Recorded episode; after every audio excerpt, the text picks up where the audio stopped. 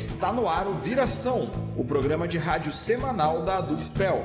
Todas as segundas-feiras ao vivo, à uma e meia da tarde, na Rádio Com 104.5 FM. Também disponível em qualquer momento nos agregadores de podcast. Bem-vindo, bem-vinda. Eu sou Andrioli Costa e este é o programa Viração. E 20 anos após a promulgação da lei antimanicomial no Brasil, chegamos ao momento em que ela é tensionada no governo Bolsonaro. Para falar sobre isso e seus desdobramentos, eu tenho o prazer de receber aqui Roberta Machado, que é enfermeira, professora do IFRS e integrante do Coletivo de Mulheres que Ouvem Vozes. Falo também com Simone Magalhães, pelo coletivo Infância Viva, e com Claudionei Ferreira, que é presidente da Associação de Usuários dos Serviços de Saúde Mental de Pelotas. Eu vou cumprimentar individualmente um a um e depois pedir para vocês se apresentarem. Então, primeiro, Roberta, tudo bem?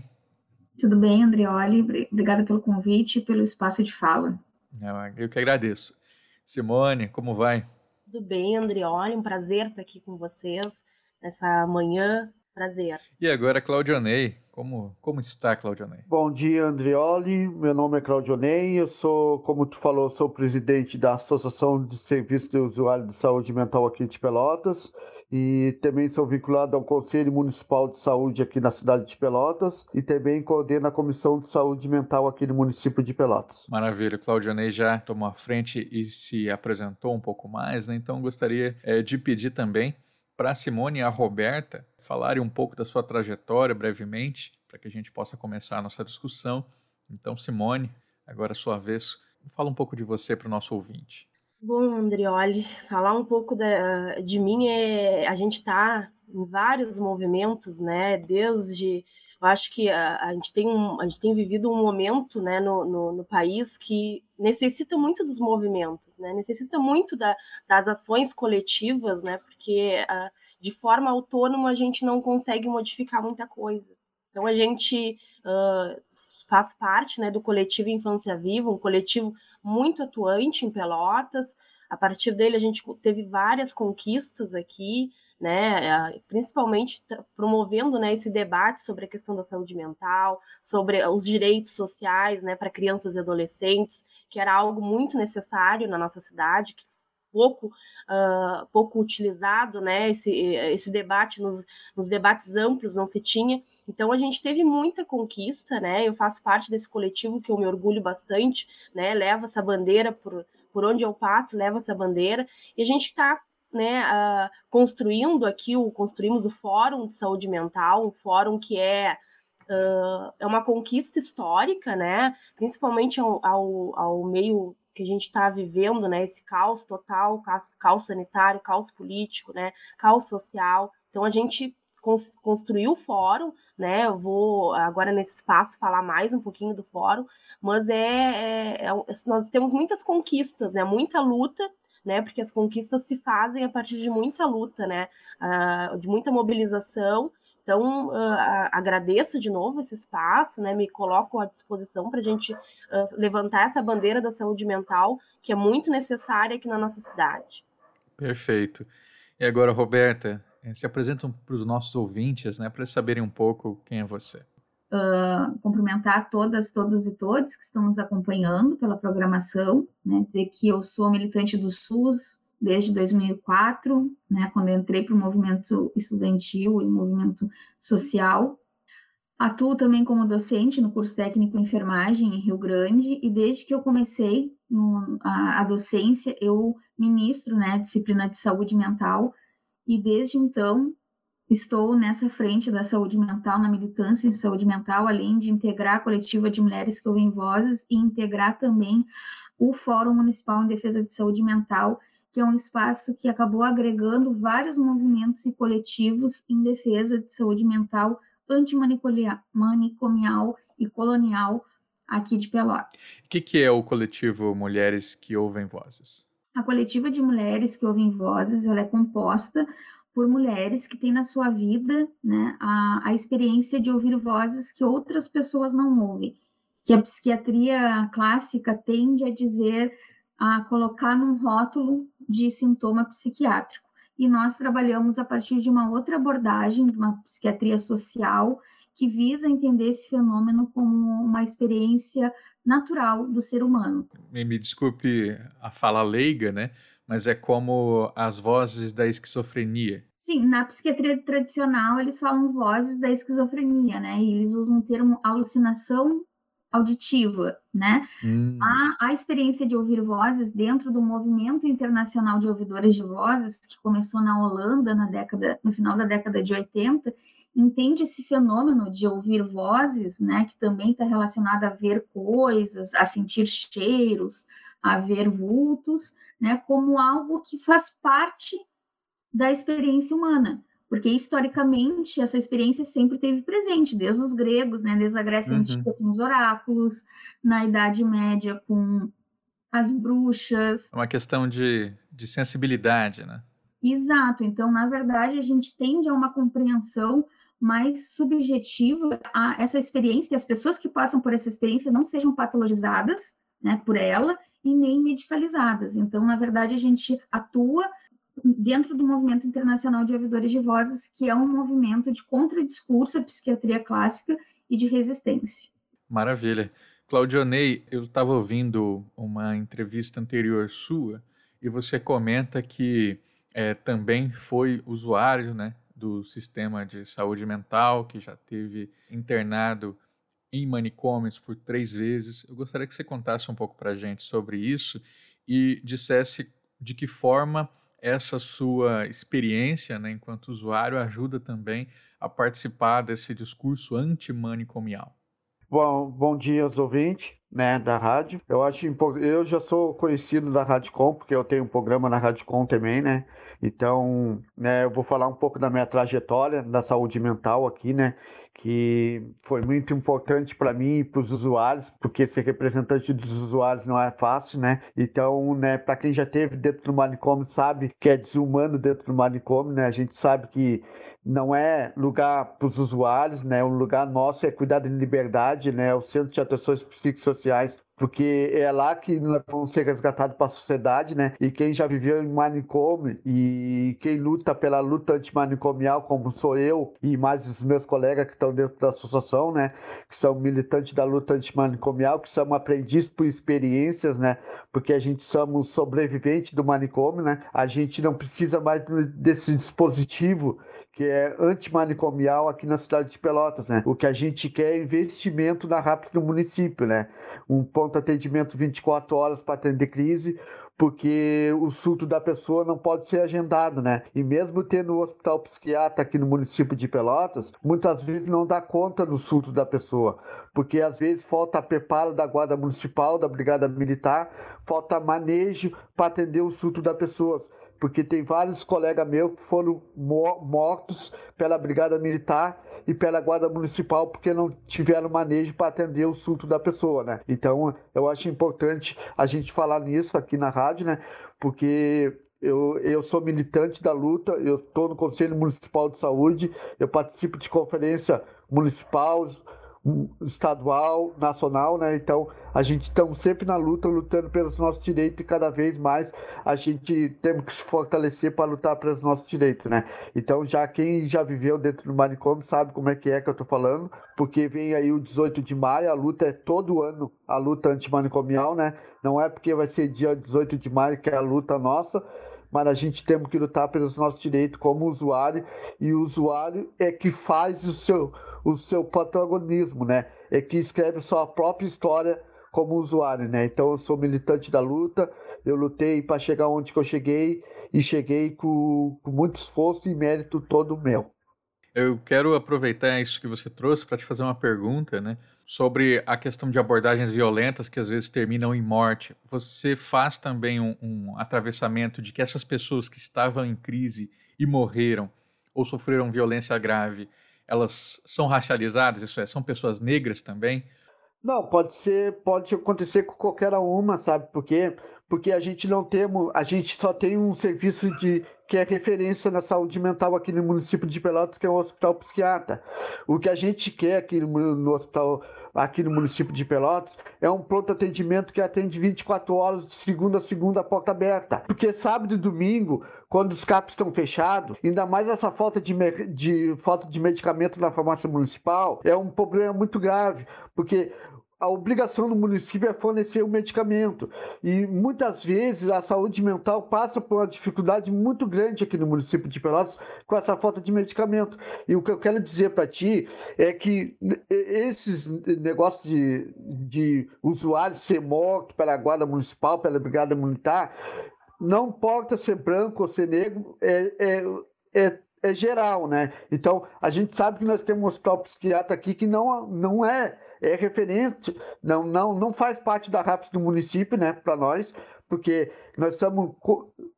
Foge do contexto da luta antimanicomial, tem um hospital psiquiatra, né? Então a gente vamos lutar a luta antimanicomial em vão se continuar a ter um hospital psiquiatra aqui na cidade de Pelotas. Então, o que eu quero dizer é que falta manejo, da, tanto da Guarda Municipal, como da Brigada Militar, como na SAMU, né? E eu sempre vou debater isso aqui e falando na rádio para os ouvintes escutar, porque o manicômio não é lugar para nós. O manicômio é, é, é lugar de tortura, né? Então, o manicômio, a gente viver 20, 30 anos dentro do manicômio, para depois abrir residencial terapêutico para trazer nós para a cidade de origem. Quem já, quem já teve no, no São Pedro, em Porto Alegre, sabe o que eu estou falando, né? A gente passou lá no São Pedro e sabe que é um horror um hospital psiquiatra. A Simone tinha aberto o microfone, não sei se queria falar alguma coisa para a gente, Simone.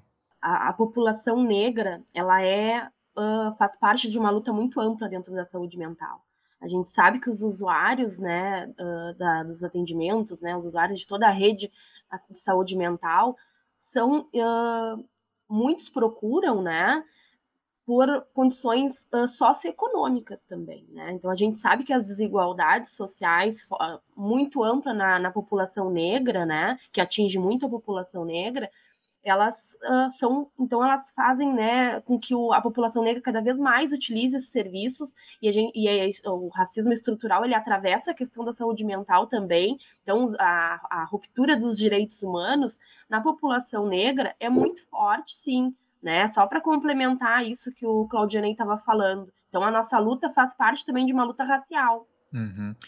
A Roberta também queria complementar, né, Roberta? Não, eu fui contemplada pela, pela fala da Simone, que era exatamente isso que eu ia falar, né? Que o racismo estrutural ele também produz o estrutural e institucional, né? Ele também produz sofrimento psíquico, né? E faz com que uh, mulheres e homens uh, e outras pessoas negras, né, de uma forma geral, uh, venha a ter algum sofrimento psíquico e muitas vezes acessar os serviços de saúde mental, assim como nós mulheres, né, a questão do gênero também é importante quando a gente vá uh, discutir a saúde mental, a gente leve em consideração os marcadores sociais de gênero, raça, de classe, sexualidades, né, porque uh, as pessoas elas são interseccionadas por várias estruturas de opressão, né, da sociedade, como essas que eu, que eu te mencionei, inclusive do vítimas do próprio capitalismo, né, dessa estrutura capitalista e que adoece vários corpos, mas que atinge as pessoas de maneiras muito diferentes. Eu sou uma mulher branca, né?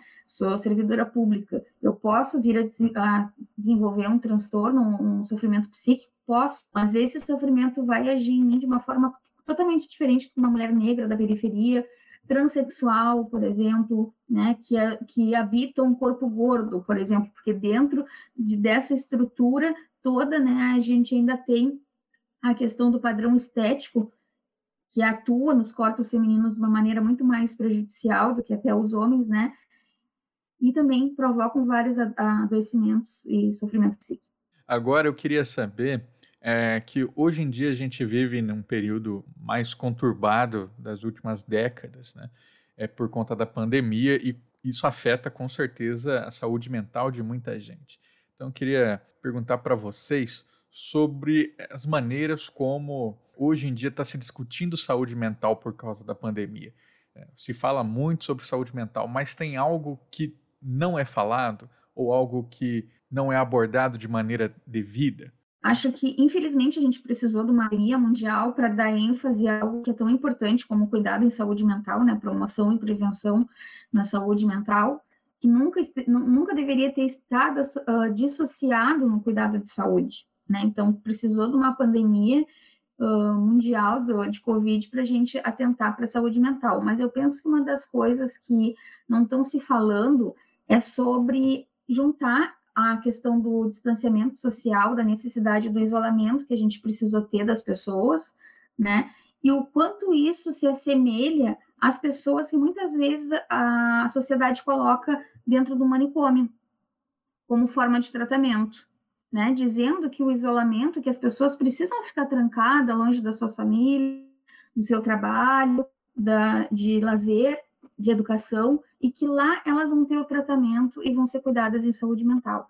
Se a gente sabe que nós estamos isolados dentro da nossa casa, podemos comer a hora que a gente quer, a grande maioria, né, uma parte da população está dentro da sua casa podendo tomar banho, estando perto da sua família, muitos estão conseguindo manter os seus trabalhos de forma remota, outros não, e mesmo assim estão adoecendo, né? Como é que a gente vai querer, então, que as pessoas sejam cuidadas dentro de um lugar como hospitais psiquiátricos, que visam o distanciamento total de tudo isso que nós estamos sendo reprimidos dessa forma. Então, eu acho que a gente precisa refletir mais sobre isso, né? Usar esse isolamento, que é completamente diferente do que prega o manicômio, mas que já está nos adoecendo, o quanto a gente não deve defender um cuidado uh, isolado, um cuidado de, de instituições que são uh, segregadoras, que violam os direitos humanos.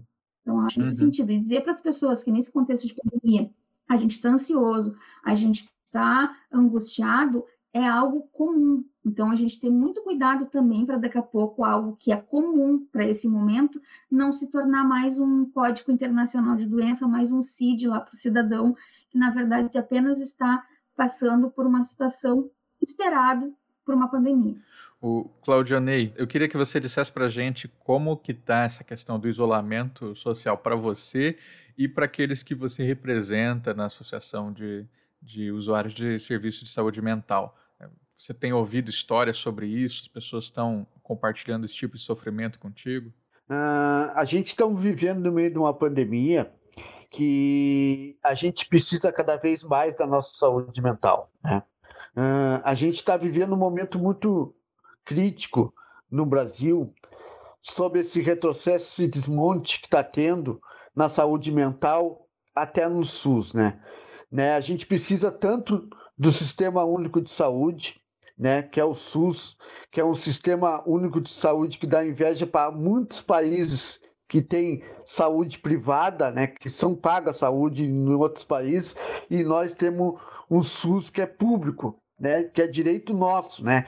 Então a gente está vivendo uma pandemia que a gente precisa cada vez mais da nossa saúde mental. A gente vive um retrocesso, um desmonte muito grande na saúde mental, que a gente tem que ajuntar as forças para lutar pelos nossos direitos cada vez mais, né? E, e na associação a gente criamos um grupo AMA de multiajuda, que é da UNSP, que é para ajudar nessa no meio dessa pandemia nesse momento de isolamento que a gente está, para a gente conversar, trocar ideia, ver como é que a gente estamos uns aos outros. Então a gente cria estratégia para a gente viver esse isolamento no meio da pandemia, né? Então a gente cria estratégia para a gente vencer essa pandemia, né? Então a gente sabe que a gente está vivendo um momento muito muito conturbado aqui no Brasil, né? Por causa dessa pandemia. Então é isso que a gente temos que criar estratégia e isolamento social, né? Não importa tomar se tomar as duas doses da vacina, mas a gente tem que continuar se cuidando, né? Porque essa pandemia não é brinquedo, então é, é assim que a associação está tomando cuidado. E muitas vezes eu ligo para as pessoas para ver se elas estão tomando cuidado, porque a pandemia não é brinquedo, né? Eu vou colocar essa pergunta para Simone. Eu abri o programa falando sobre os 20 anos da lei antimanicomial no Brasil e como isso foi uma, uma conquista né, para os grupos que estavam há, há muitas décadas já brigando para que ela fosse promulgada. Então, eu queria que vocês comentassem um pouco sobre é, essa a importância dessa lei e por que hoje, né, justamente 20 anos depois, ela precisa ser defendida. Obrigada pela pergunta, Andrioli. É, bem, é, é importante uh, as pessoas conhecerem o que, que significa a reforma psiquiátrica.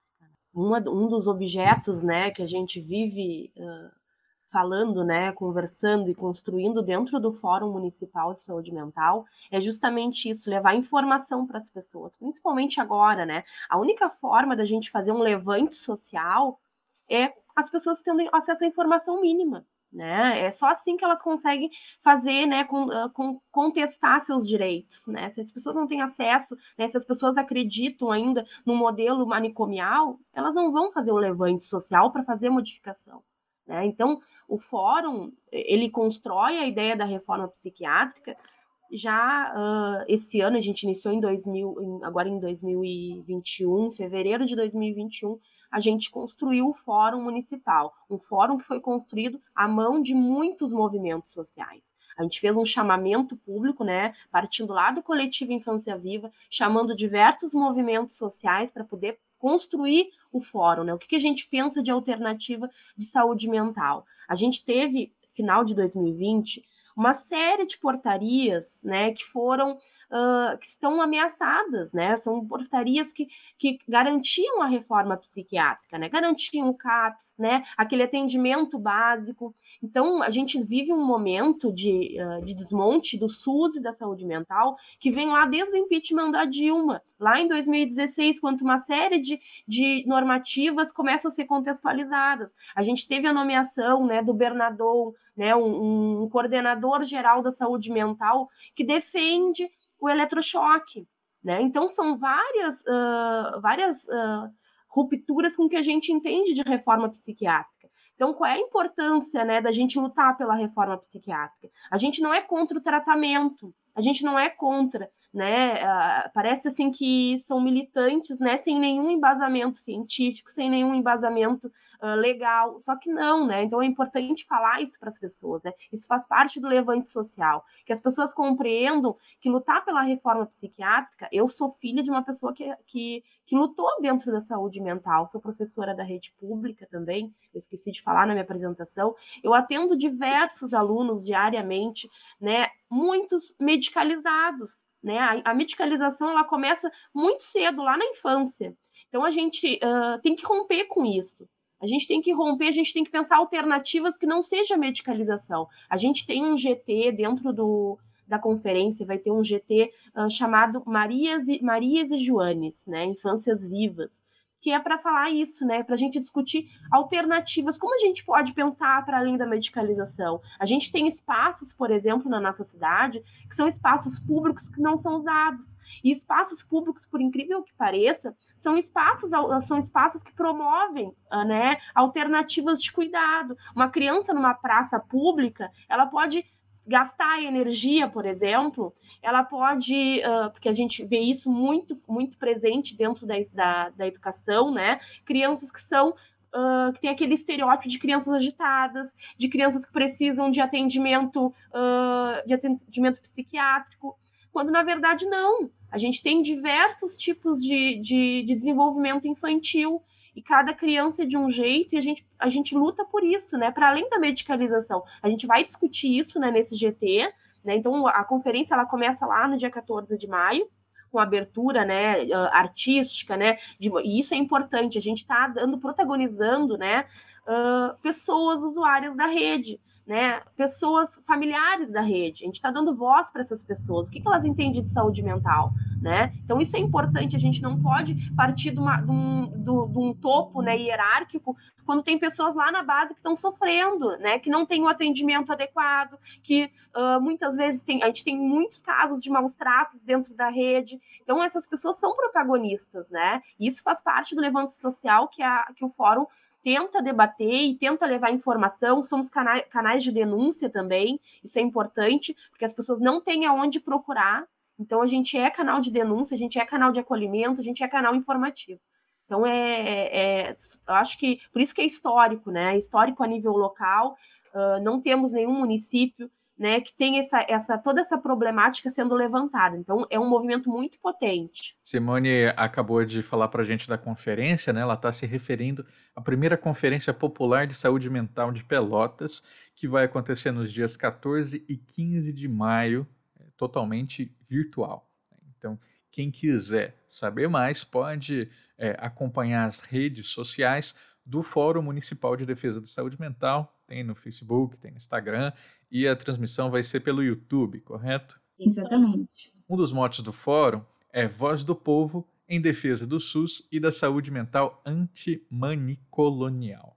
Eu queria saber mais então sobre esse trocadilho que vocês fizeram, né? Então, Roberta, é, eu percebo pela sua fala, né, muito de uma de uma perspectiva anticolonial, decolonial. Então, acho que você podia explicar para a gente um pouquinho sobre isso. Uh, é quase um trava-língua, né? Esse nome é complicado, mas a gente é, uh, não fomos nós que criamos, né? Tem algumas pessoas já estão usando esse esse termo, esse conceito, né?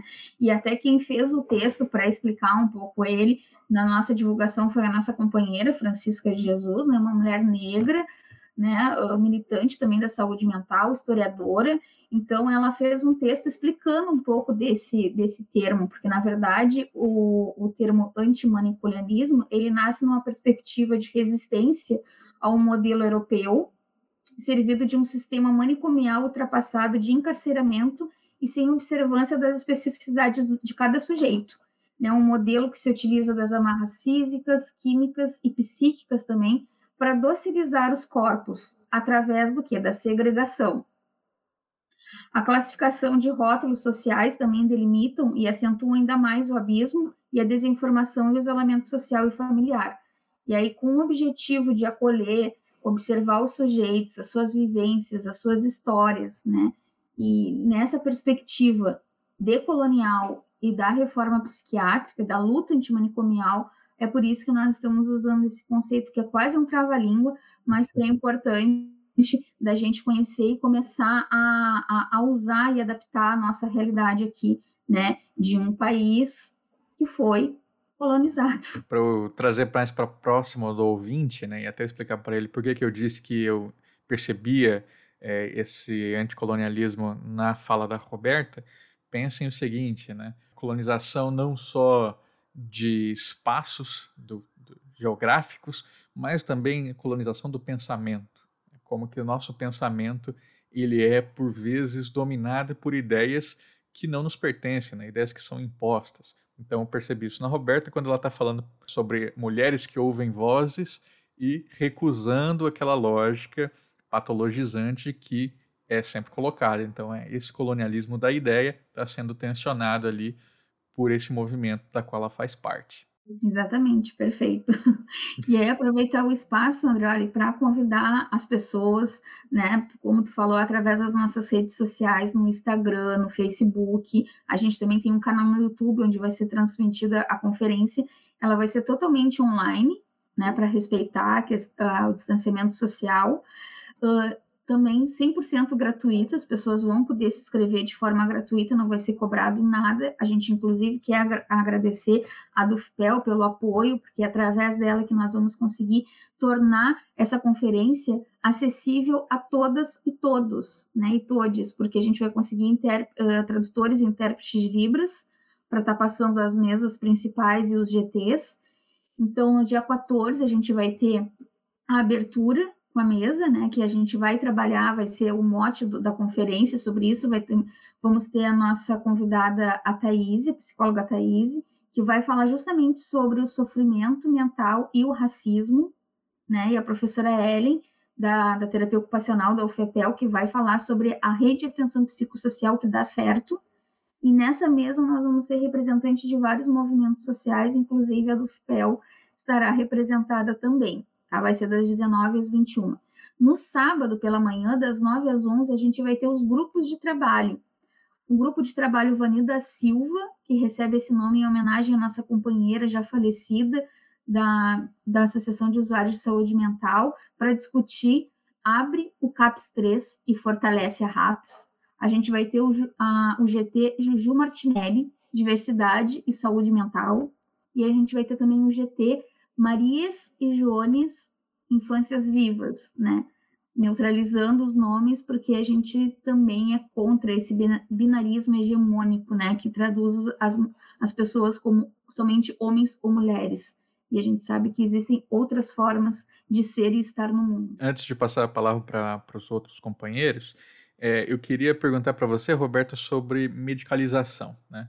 Porque a gente faz parte ali de um, de um todo um discurso contra a medicalização da vida, é, só que até pela própria fala do Claudionei, né, a gente percebe que a medicação também é necessária, medicação gratuita, de acesso gratuito para essa população. Então, queria saber como que um movimento que é anticolonial, então que por sua vez também vai questionar a questão da medicalização da vida, enxerga a necessidade de medicamentos.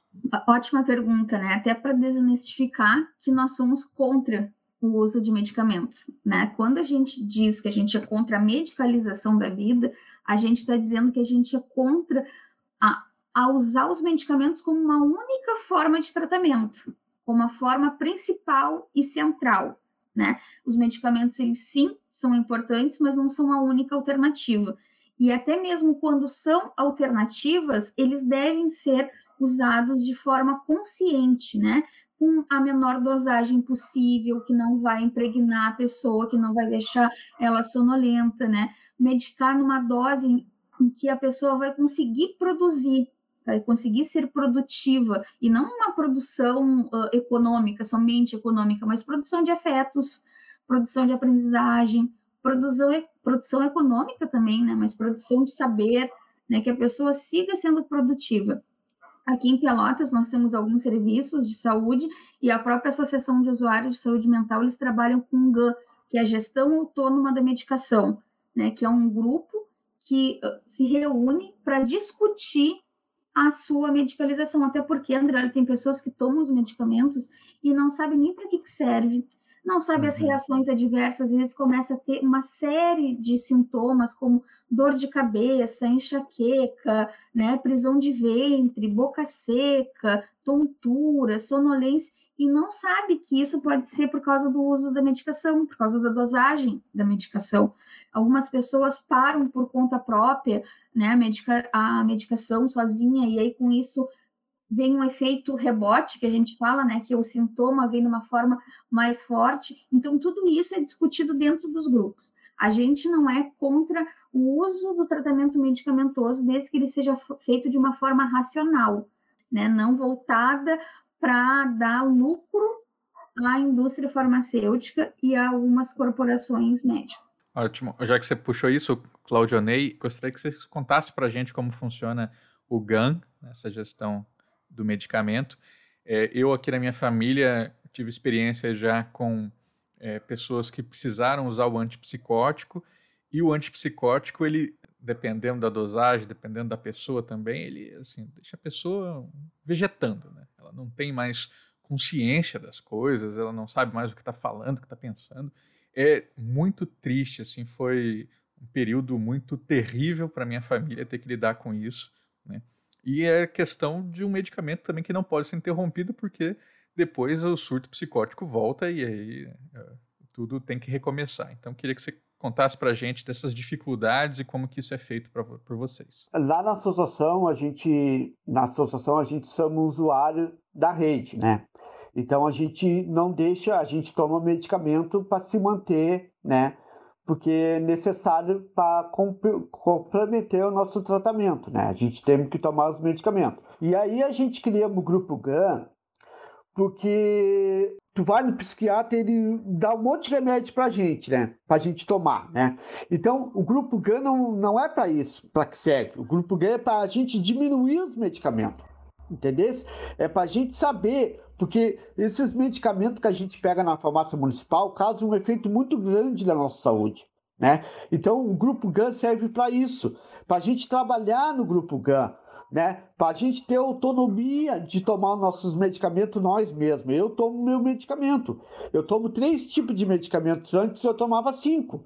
Agora eu já, diminuí bastante, porque eu saí da RAPS no município. Eu cumpri meu tratamento, eu dei alta do CAPS, né? Então é importante o grupo GAN, e até na rede é importante o grupo GAN, da autonomia dos medicamentos, porque sabe que o usuário, o medicamento é fundamental para o tratamento dele. Mas o que é fundamental mais para o tratamento da pessoa é as oficinas terapêuticas dentro do serviço. Porque lá sim, as oficinas terapêuticas dentro do serviço que vai resgatar o usuário para a sociedade. Mas o grupo ganha isso. O grupo GAN serve para a gente diminuir os medicamentos, né? Não para aumentar os medicamentos dos usuários. Então, dentro da associação, a associação é só comandada por usuário. Então, eu botei embaixo do braço, como eu sou o presidente, e digo, eu vou montar o grupo GAN, porque vai, é, vai ajudar nós, né? E vai, vai ajudar os usuários também da associação. Né? Então é isso que eu implantei dentro da associação. Então nós estamos aí se articulando com os movimentos sociais para nós fazer a nossa conferência popular em defesa da saúde mental, né? Eu quero agradecer o convite porque eu vou comandar a mesa de abertura do evento, né? Porque a gente estamos na lua, é, tem que dar voz e vez para o usuário, como a Simone falou, né? Porque nós estamos protagonismo da nossa própria história, né? Porque já, quem já saiu da rede e sabe que a rede é potente, né? E sabe que pode funcionar uma rede muito boa aqui no município de Pelotas, se, se a gestão investisse como ela para ser investida, né? E, e é isso. Beleza. A Simone, você, para a gente se encaminhando para o final, né? Foi dentro do seu coletivo que surge a ideia da conferência. Né? Eu queria que você contasse para a gente como foi esse processo de, de surgimento da, da ideia e de agregar tanta gente para ter essas discussões que são tão necessárias. Né? Eu só queria voltar um pouquinho na, na tua questão uh, sobre a questão da, da medicalização. Uhum. Uh, uma das, uh, e aí puxando para a tua próxima pergunta, uma das conquistas do fórum, né, o fórum lá construído pelo coletivo, foi a nossa frente parlamentar na Câmara de Vereadores. Então, uma frente que é de luta da saúde mental, nós tivemos unanimidade na aprovação dessa frente por todos os vereadores e as vereadoras, né? E isso foi um ponto inicial Uh, lá do, de luta do coletivo, a gente provocou, chamou todos os vereadores, né? Provocou, porque faz parte também do levante social, volto a dizer, né? Tu provocar a, a, o executivo, né? O legislativo. Então a gente teve uh, essa ação né, de, de provocar né, os parlamentares, tivemos uh, né, é, essa alegria de, de, conseguir a aprovação da frente parlamentar, tivemos a primeira reunião agora nesse mês, né, e uma das, das nossas das nossas lutas, né, junto com a frente, que foi um dos debates na, na, na Câmara de Vereadores, foi justamente isso, né, pra, pra, só para contextualizar a questão da medicalização. A gente fez uma cobrança, né, uh, sobre a ausência de medicamentos na, na, na farmácia popular né? A gente recebe, como a gente é um canal de denúncia também, né? Aí o fórum, porque são, duas, são duas coisas, né? Nós temos o coletivo Infância Viva e nós temos o fórum. O coletivo, ele, o, o fórum surge do coletivo Infância Viva, mas o fórum é um, é um fórum permanente, né? A gente não termina ele, não encerra ele na conferência popular, né? Então ele vai ser permanente, ele vai ser durante todos os anos a gente vai receber denúncia, a gente vai receber, vai cobrar, né, dos órgãos públicos, da gestão municipal, vamos acolher, né, levar informação durante todo o ano. Então a gente teve uh, essa, uh, esse momento né, na Câmara de Vereadores de cobrança das medicações da farmácia popular. Né, a gente sabe que ele é, é, é, a coordenadoria estadual, mas o município ele gere, né, ele administra a farmácia popular. Então tem medicamentos que faltam. A gente é contra o excesso de medicalização que a pessoa perca a sua essência, por exemplo. Né, da pessoa não saiba, não saiba nem quem ela é mais. Então, a gente é a favor do tratamento, o uso da medicalização com cautela, né? E a gente cobrou isso da, da gestão municipal. Então, uh, só para contextualizar que o fórum, ele, ele nasce, né, do coletivo Infância Viva, ele nasceu lá em fevereiro, né, de 2021, agora, então, nascemos num momento conturbado, a gente já estava com discussões lá desde 2020, né? Como que a gente poderia fazer, né, a partir dos desmontes que estava tendo a saúde mental, o que, que, a gente poderia fazer? A gente tem que fazer um fórum, a gente tem que fazer uma organização que seja para além do, do, dos governos, porque a gente sabe que os governos tendo que atacar, eles atacam, como a gente tem sofrido, né? Isso é, uma, é, um, é, uma, é um desmonte unificado. A gente tem um desmonte que vem do PSDB, que vem atrelado ao governo Bolsonaro. Então, são desmontes, né, de, que são unificados. Então, a gente precisa fazer uma frente que seja de organização popular que seja de usuários, que seja de familiares. Então a gente nasceu a partir de vários movimentos, a gente teve o GAMP, a gente teve as mulheres ouvidoras de vozes, a gente teve o coletivo, a gente teve uma série, a UBM, né? Então a gente teve uma série, a associação, a gente teve uma série de movimentos que provocaram a, a necessidade do fórum, tudo provocado pelo coletivo, né? Então o coletivo ele provocou essa, essa ideia, porque a gente tem, uh, dentro do coletivo, a gente tem muitas pessoas que militam a saúde mental. A, a Roberta citou a Francisca Jesus, que é uma, uh, né, uma, uma aguerrida mulher negra que está em várias frentes e que luta pela saúde mental há muito tempo. Então a gente tem isso, né? Então, para pensar a, a, infância e a juventude, a gente tem que pensar sobre a questão da saúde mental também, porque afeta cada vez mais, mais precocemente crianças e adolescentes. Então a gente provocou isso, né? Eu, eu tenho um papel, eu enxergo meu papel dentro do fórum muito mais organizativo né, de poder né, uh, reunir essas pessoas, esses núcleos de, de defesa da saúde mental e de organizar né? Te, a gente tem várias pessoas, vários movimentos, né? Pessoas autônomas também, né? Porque às vezes a gente tem uh, uh, pessoas que não estão ligadas a, movimentos, mas que também são importantes nesse processo. Então vão se aglutinando uma série de, de forças coletivas para essa construção. A Conferência Popular uh, vai ser um e aí é importante falar, né? O que, que a gente almeja, o que, que o fórum almeja, né? Nós, nós lutamos, né, por uma, uma, uma outra alternativa de saúde mental, né? Por exemplo, eu citei o que o GTs Infâncias uh, Vivas vai fazer, mas a gente quer transformar nessas discussões, né, em espaços de formação também. Né? A gente quer que os nossos materiais eles sejam materiais informativos que estejam lá no posto de saúde, que estejam lá nas escolas, que a gente possa fazer formações com os professores. Né? Eu espero estar aqui o ano que vem, né, falando contigo, e que a gente possa faz, trazer o, fazer o lançamento do nosso livro. A gente vai, a gente está uh, uh, organizando um livro, né, de toda essa história do fórum, né, de toda essa construção, esses debates que vão ter, vão acontecer na conferência, porque são é, é da voz, é protagonismo, né? A gente não pode né, uh, perceber a saúde mental apenas do, sob o olhar de profissionais. A gente tem que perceber a saúde mental por quem é, utiliza né, esse serviço. A gente tem uma história de saúde mental, né, de, de manicômios, que eram assim, uh, que eram verdadeiras prisões. E a gente ainda tem isso presente na nossa sociedade, né? A defesa de que só existe o manicômio, só existe o espírita, né? E a gente tem que pensar que existe para além disso. A gente tem que lutar pelo CAPS 24 horas, que as pessoas entrem em um surto de noite e que elas possam ser atendidas pelo CAPS. Porque o CAPS é o melhor lugar para receber essas pessoas, é o lugar de acolhimento, é o lugar de que a pessoa não vai sair dali dopada, medicalizada ao extremo, que ela perca sua consciência. Quero acrescentar uma coisa também em elogio ao CAPS, porque quando você tem um, um mais uma vez por experiência própria, né? Quando você tem um psiquiatra no particular e você está em surto, você manda uma mensagem para ele ele fala: Ó, esse não é o meu horário. Meu horário é dia tal, marca uma consulta. O CAPS, que é gratuito, o horário que for, a gente aqui em São Leopoldo, onde eu moro atualmente, precisou e o CAPS esteve presente. Então, para vocês verem a diferença que faz esse tipo de atendimento. É fundamental, é fundamental, uh, só para complementar, que o CAPS, é, a gente luta pelo, pelo CAPS, né, pela, pela ação autônoma do CAPS, né, que o CAPS ele possa, né, fazer esse atendimento à população, porque a gente não tem só, a gente tem diversos uh, tipos de transtornos psíquicos.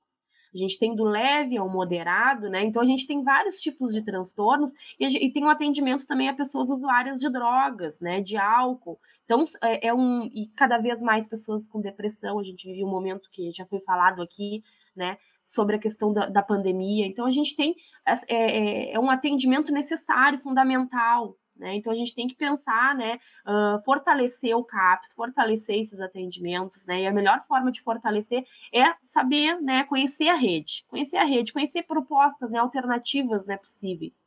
Roberta ia completar com alguma coisa? Isso, que a primeira conferência popular municipal também tá, tem conexão com, a, com o Fórum uh, de Saúde Mental Estadual, que vai ter sua conferência estadual, e vai culminar lá na Conferência Nacional, Popular Nacional de Saúde Mental, que vai ser de 9 a 12 de outubro. Então, eu e a Lia Mara, né, representamos o Fórum Municipal de Pelotas no Fórum Estadual e no Fórum Nacional Popular de Saúde Mental, que iremos realizar também no final do ano, levando as nossas pautas aqui do município e do estado para nacional. Perfeito, pessoal. Foi um prazer enorme conversar com vocês neste programa. É, eu gostaria de passar individualmente para vocês se despedirem dos nossos ouvintes e deixarem sua palavra final, seu recado final é, sobre o que vocês quiserem, começando pelo Claudio Ney. Claudio Ney, muito obrigado. Bom, queria agradecer pelo convite e dizer para vocês, para os ouvintes, que manicômio nunca mais, cuidar de liberdade sim. Perfeito. São palavras é, breves, mas necessárias. É, e Simone, sua vez. Uh, convido, então, todos que estão nos ouvindo nesse momento, né, para participar da conferência uh, dia 14 de maio, dia 15 de maio, uh, que participem também, né, quem, quem se identifica com a luta, quem é usuário, quem está nos ouvindo agora, conhecendo, né, querendo conhecer o fórum, que entre em contato. Nós temos diversos canais de, de, de comunicação, temos Twitter, temos uh, Facebook, o Instagram, temos e-mail, né? Temos o, o, canal do YouTube. A gente tem uma série de pessoas que, que estão ali para acolher, né? Não só as denúncias, mas para acolher a, a, né, cada sujeito que nos procura. Então, convido todos para participarem, uma conferência potente, né? A gente quer mostrar que é possível sim construir uma sociedade alternativa, né? Sem domínio do corpo, né? Sem estereótipos, que rompa com estereótipos, né? Porque é comum a gente ouvir pessoas, né, falando: "Ah, aquele é o louco, né? Aquele é o usuário do CAPES", né? Desmistificar essa essa lógica, né, e dar voz, né, para essas pessoas. Então, eu né, aproveito esse espaço para falar para as pessoas, né, se somem nessa luta, né, uh, não, não esperem, né, uh, as coisas acontecerem, né, que sejam retirados direitos, que a gente possa construir, né, e, e lutar por esses direitos. Então, obrigada pelo espaço, convido, né, ratifico essa, essa, esse convite, então, obrigada. E agora, Roberta, agradeço você também, palavra final é sua. Obrigada, então quero agradecer novamente o espaço né, de fala e de visibilidade para as nossas lutas. Né? Uh, vacina para todas, todos e todos, porque vacina também é cuidado em saúde mental. Né? Uh, o SUS salva vidas, ele não fora Bolsonaro.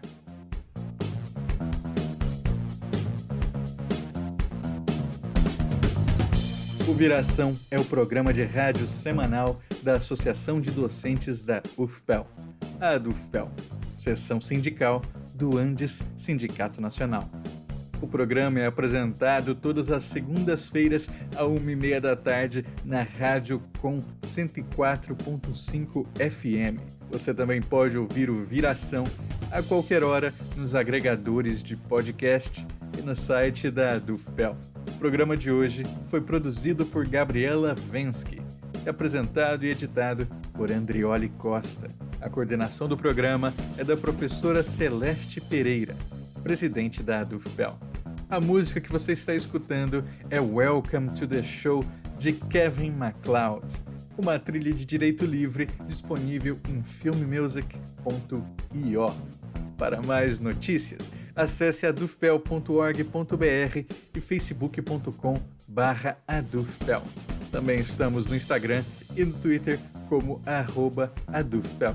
Se tiver alguma sugestão de pauta, envie e-mail para imprensa.adufpel.org.br. Agradecemos a audiência e até mais. Lute no presente para defender o futuro. Fora Bolsonaro. Vacina para todas e todos já. Essa é uma campanha das seções sindicais do Andes Sindicato Nacional no Rio Grande do Sul.